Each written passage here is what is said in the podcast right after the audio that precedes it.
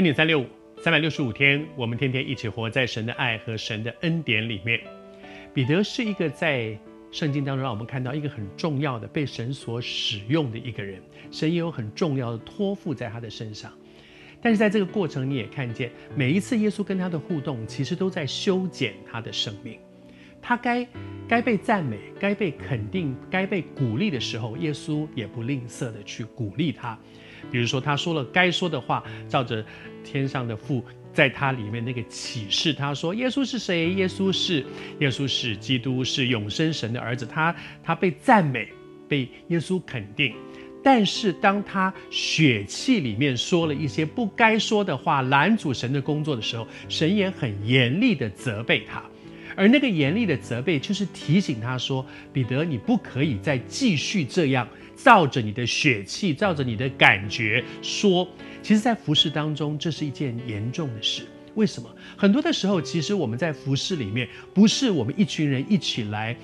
听神的声音，敏锐神的工作，然后照着圣灵的带领去做神要我们做的，而是我们常常在一起开会，都是你觉得，我觉得，他觉得，我们过去怎么样，我们的经验怎么样，那些东西都是我，而那些我在那里面弄到整个团队里面，公说公有理，婆说婆有理，你觉得你很有道理，我也觉得我的道理不不会输你，结果弄着很多的时候，撒旦就借着这些制造很多的对立，以至于。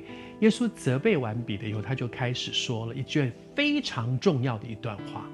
他说：“若有人要跟从我，就当舍己。舍己是什么？牺牲生命。其实，在我们绝大部分的基督徒的人生当中，恐怕我们不会碰到这样的事，不会为了传福音，不会为了主的缘故还要去死。我们大概真的还没那个福气可以做这样的事。”但是在我们的生命当中，却每一天都在学一个功课，要跟从耶稣，就需要放下自己。舍己是什么？放下自己，放下自己的坚持，放下自己的我觉得，放下自己的我，我过去的经验是什么样。当我们这样说的时候，其实我们都可以说，我的动机是好的啊，我是为教会好，我是为这个服饰好，我是为这个弟兄好，牧师啊，我是为着你好。我们可以常常是这样觉得，我是觉得我是好心，但是如果那个好是从血气，是从肉体里面来的，常常带来的就是对立、纷争，然后失去合一。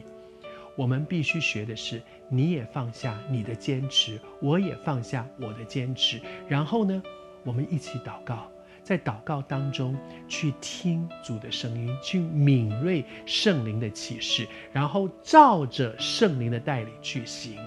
这样，我们就走在神所赐的福里面。而那个关键就是，若有人要跟从主，就要舍己，放下自己。也许今天主也在提醒你我，我们在我们自己的服饰团队里面，会不会很坚持很多东西，以至于造成对立？